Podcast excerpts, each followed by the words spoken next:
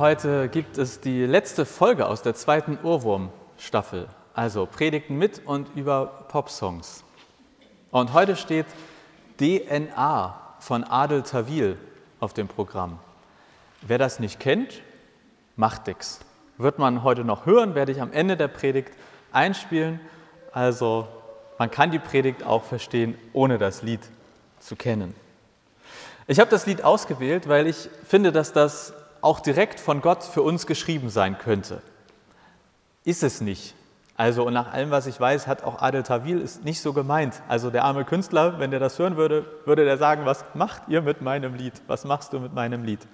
Aber er hört das ja höchstwahrscheinlich nicht. Ich werde in der Predigt einzelne Liedzeilen herausgreifen. Also immer einzelne, nicht alle, aber einzelne Zeilen aus dem Lied sozusagen herausnehmen und dann sagen, warum ich finde, das könnte auch von Gott für uns gesungen sein. Deshalb geht es jetzt also um dich und um Gott.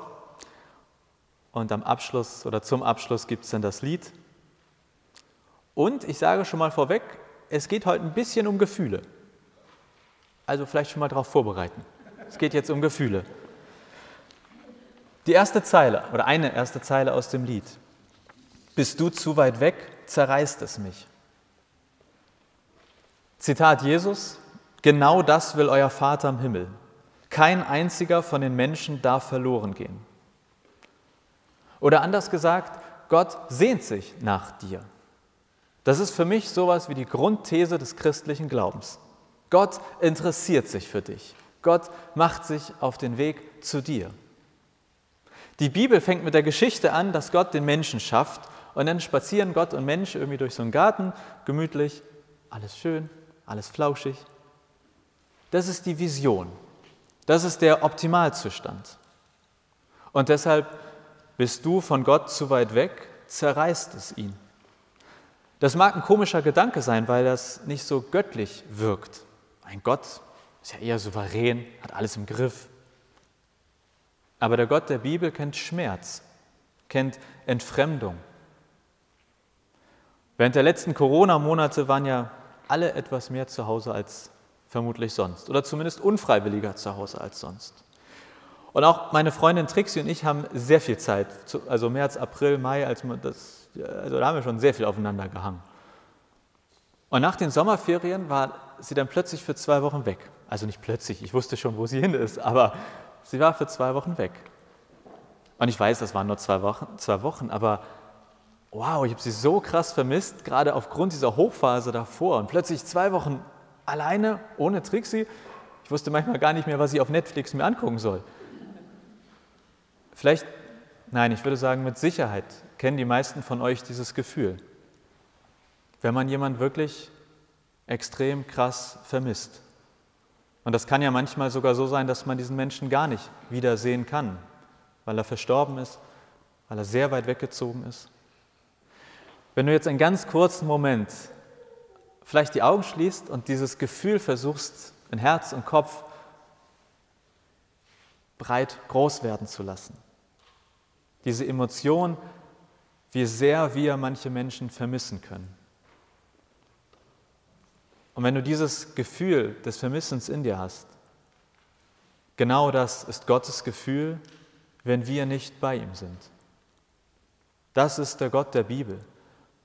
Und das macht ihn einzigartig und besonders, denn es zerreißt ihn, wenn wir nicht bei ihm sind. Der Gott der Bibel sehnt sich nach dir. Das erste Gefühl, und wer das jetzt ganz stark in sich hat, der muss das jetzt mal ganz schnell wieder mit einem weiterschicken, denn da kommen noch mehr Gefühle. Zitat aus dem Lied. Wir sind wie aus einer DNA. Mein Herz schlägt in dir und deins in mir. Aus einer DNA, das meint ja erstmal Familie, Verwandtschaft. Und wenn man sagt, dass mein Herz in dir schlägt und deins in mir, ich glaube, das ist maximale Nähe. Oder zumindest wollen wir das damit ausdrücken. Es ist ein Ausdruck, ein Gefühl der maximalen Verbundenheit. Und nein, dafür muss man ja gar nicht wirklich verwandt sein. Also ich meine, wenn zwei Menschen sich lieben und in einer Beziehung sind, sind sie bestenfalls nicht verwandt. Zumindest ist das ja inzwischen doch Common Sense im Großen und Ganzen. Aber wir können davon sprechen, wie hochgradig verbunden wir uns fühlen, dass mein Herz sozusagen deins ist oder in deinem schlägt. Und vielleicht kennst du ja auch dieses Gefühl. Ich vermute, ich hoffe, dass die meisten von euch das kennen. Zu einer sehr guten Freundin, zu den eigenen Eltern, den eigenen Kindern, der Partnerin, dem Partner. Also vielleicht, wenn du wieder so ganz kurz dieses Gefühl in Herz oder Kopf aufploppen lässt, maximale Verbundenheit. Das Gefühl, mein Herz schlägt in dir. Und wenn du dieses Gefühl in dir hast, dann der Gedanke, genau so stellt sich Gott Verbundenheit mit uns vor. Er sucht keine distanzierte Freundschaft. Er will nicht entfernter Verwandter sein. Er sucht maximale Verbundenheit zu dir. Eine weitere Zeile. Ich bin schon da, wohin du auch gehst. Dahinter steht, wir müssen Gott nirgendwo hinbringen. Du musst ihn nicht mitnehmen. Vielleicht kennst du ja das Gefühl, dass du nicht alleine bist. Also, dass man sich mal einsam fühlt, das ist ja das eine. Aber dieses andere Gefühl, dass man selbst, wenn man vielleicht alleine zu Hause sitzt und niemanden besuchen darf, man in Quarantäne steckt oder dergleichen, und dann das Gefühl, aber ich bin nicht alleine. Auch darum geht es bei Gott. Wohin du auch gehst, wo du auch immer bist, Gott ist schon längst da. Ein kurzer Exkurs in mein persönliches Leben. Ich bin in Hamburg geboren und ich habe alles in Hamburg gemacht. Und also, wenn man mich fragt, ob man woanders leben sollte, dann würde ich immer ganz energisch mit dem Kopf schütteln. Und nach der Schule habe ich Zivildienst in Hamburg gemacht und ich, meine erste Wohnung war auf St. Pauli und habe da mit guten Freunden gewohnt. Und als ich angefangen habe zu studieren, da war gar keine Frage, wo ich studiere. Also und wenn also nee, ich habe in Hamburg natürlich angefangen zu studieren. Und so habe ich die ersten Semester vor mich hin studiert und war echt glücklich mit meinem Leben. Eigentlich hätte nichts besser werden können. Und dann kam plötzlich in mir so ein Gedanke oder wie so ein innerer Ruf, du gehst jetzt nach Greifswald. Und das hat mich doch vor Probleme gestellt, denn ich wollte ja auf gar keinen Fall aus Hamburg weggehen. Also hier war ja alles gut, hier war alles schön. Warum sollte ich woanders hingehen? Ich wusste schon, warum dieser Gedanke in mir war. Denn in Greifswald gab es einen Professor für praktische Theologie und ich habe gedacht, ich wollte ja Pastor werden, ich muss dahin, ich muss mich von dem ausbilden lassen. Aber mein Herz wollte in Hamburg bleiben, das wollte sich nicht ausbilden lassen, das wollte ganz gemütlich hier weiterleben. Und ich erinnere mich aber an einen Moment in der Mensa, es gab Pasta wie jeden Tag und ich saß mit einem Freund zusammen und plötzlich wusste ich, okay, es geht nächstes Semester nach Greifswald für dich. Lange Rede, kurzer Sinn, es fiel mir unendlich schwer, dorthin zu gehen. Und dann habe ich das mit Abstand beste Semester meines Lebens dort gehabt. Und wir waren fünf Jungs und haben uns wie die zwölf Jünger gefühlt. Und gefühlt haben wir morgens mit dem Frühstück angefangen und abends irgendwie mit äh, irgendeinem alkoholischen Getränk den Abend beendet. Und wir haben uns, wir dachten, so viel, so eine gute Gemeinschaft gibt es nie wieder. Und so ein Semester gibt es nie wieder. Ich hatte so eine Angst, dorthin zu gehen, aus meiner Komfortzone raus und dann war es das Beste, was ich zu der Zeit machen konnte.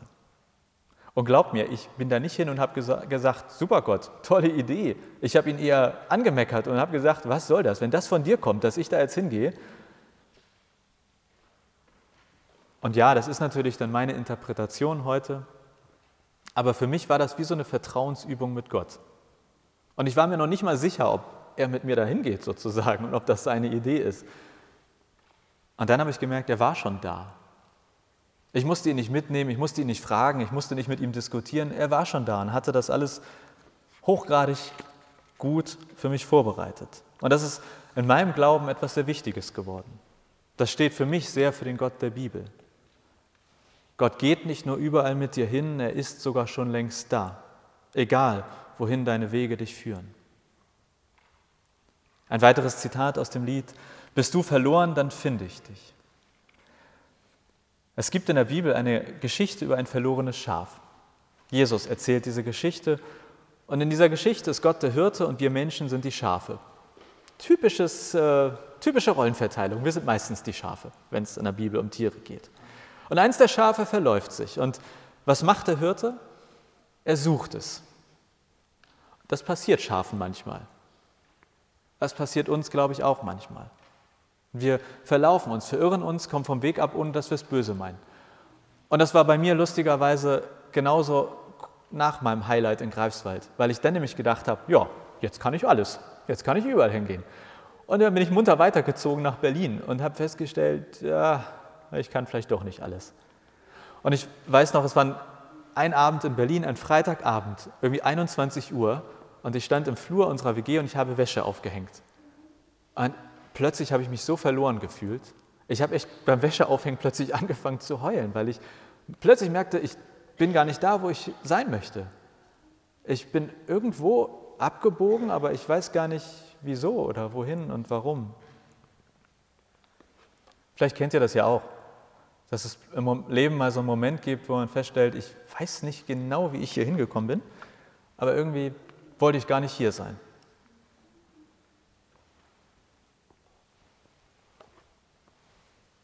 Ich glaube, der Punkt ist, oder für mich das Entscheidende daran ist, genau dieses Gefühl, was ich eben meinte. Man ist vielleicht manchmal einsam oder alleine, aber dann das Gefühl zu haben, ich bin nicht einsam. Ich bin vielleicht alleine, aber nicht einsam. Für mich war das so in Berlin beim Wäscheaufhängen, dass es mich völlig übermannt hat und ich gleichzeitig mich fallen lassen konnte und das Gefühl hatte, Gott ist hier. Auch wenn ich ihn vielleicht nicht mitgenommen habe und gar nicht gesagt habe, so komm mal ran hier. Er hat mich nie verlassen auf den Irrwegen, auf den Wegen dort, wo ich unterwegs war. Und deswegen passt, finde ich, so gut die nächste Zeile aus dem Lied. Bist du verloren, dann finde ich dich. Bist du verloren, dann finde ich dich. Ich weiß nicht, wie es bei euch ist, aber die wenigsten stehen ja morgens auf und sagen, ach, heute verlaufe ich mich mal. Was mache ich denn heute? Ja, eigentlich, ich könnte mal mich so richtig verirren das mache ich, das nehme ich mir für heute mal vor. Aber es passiert ja doch, dass wir uns verirren.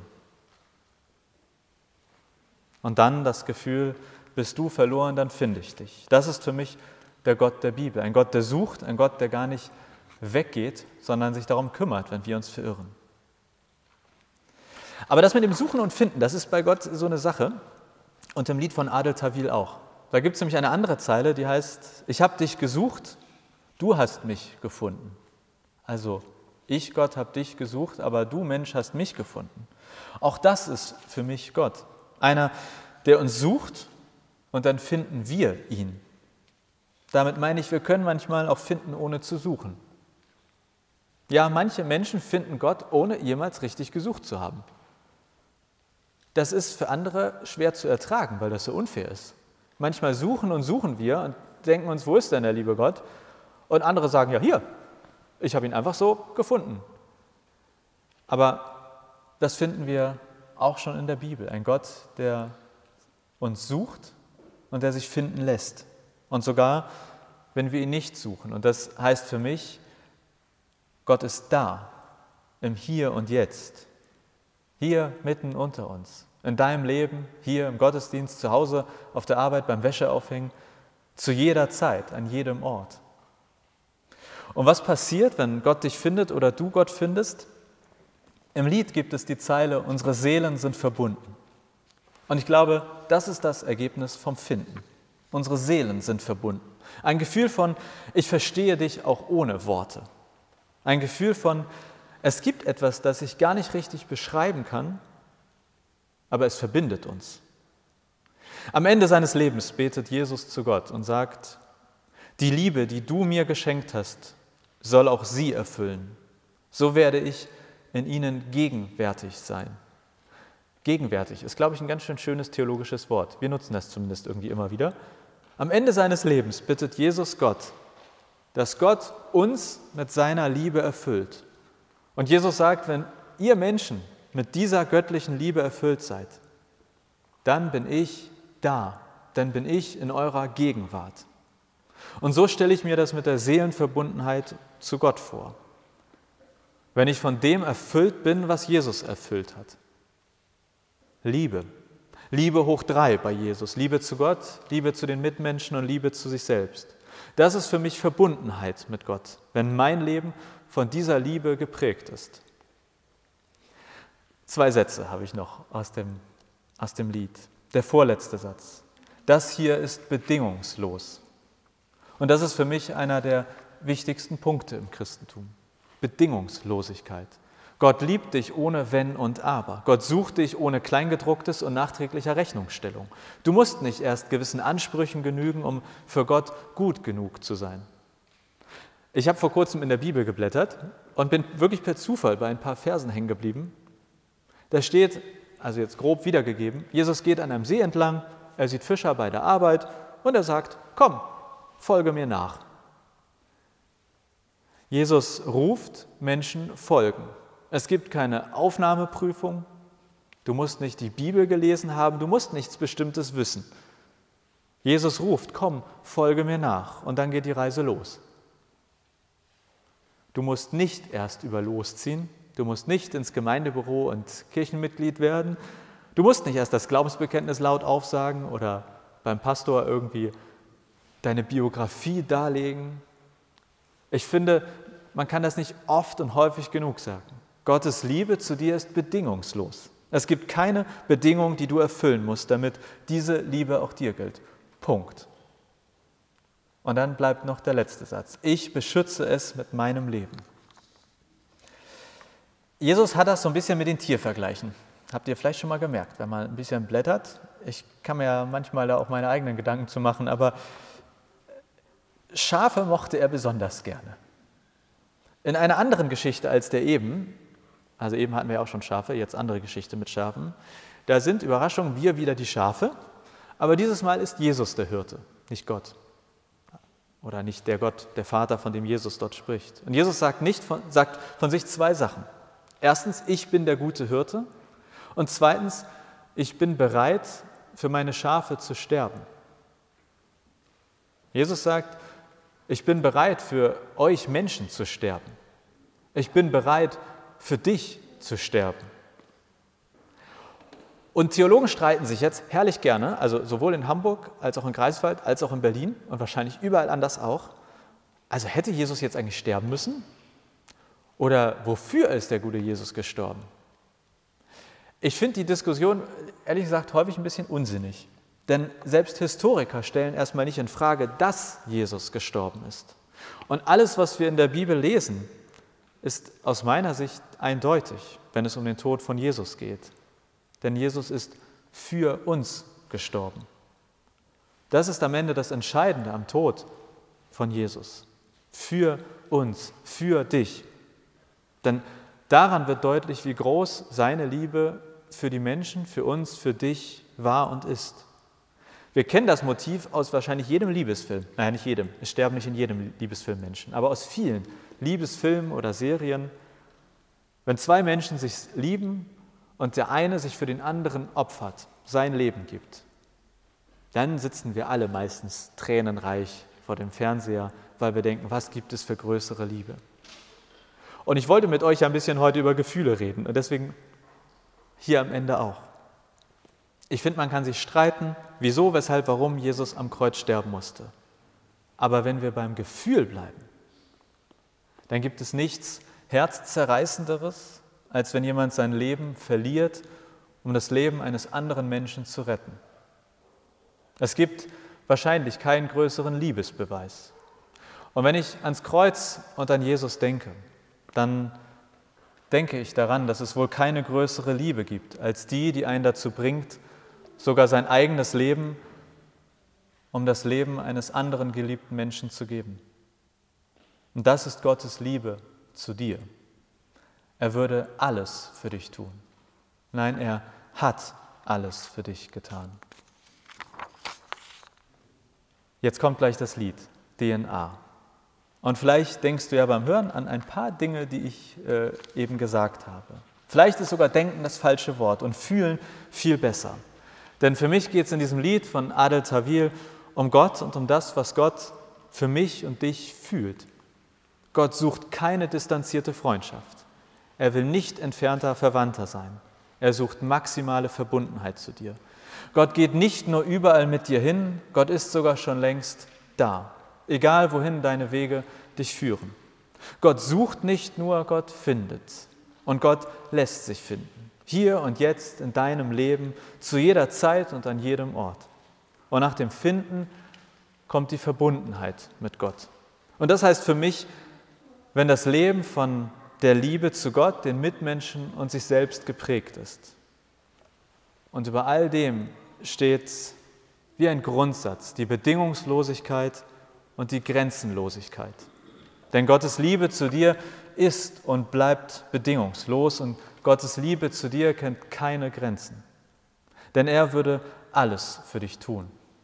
Nein, er hat bereits alles für dich getan. Amen.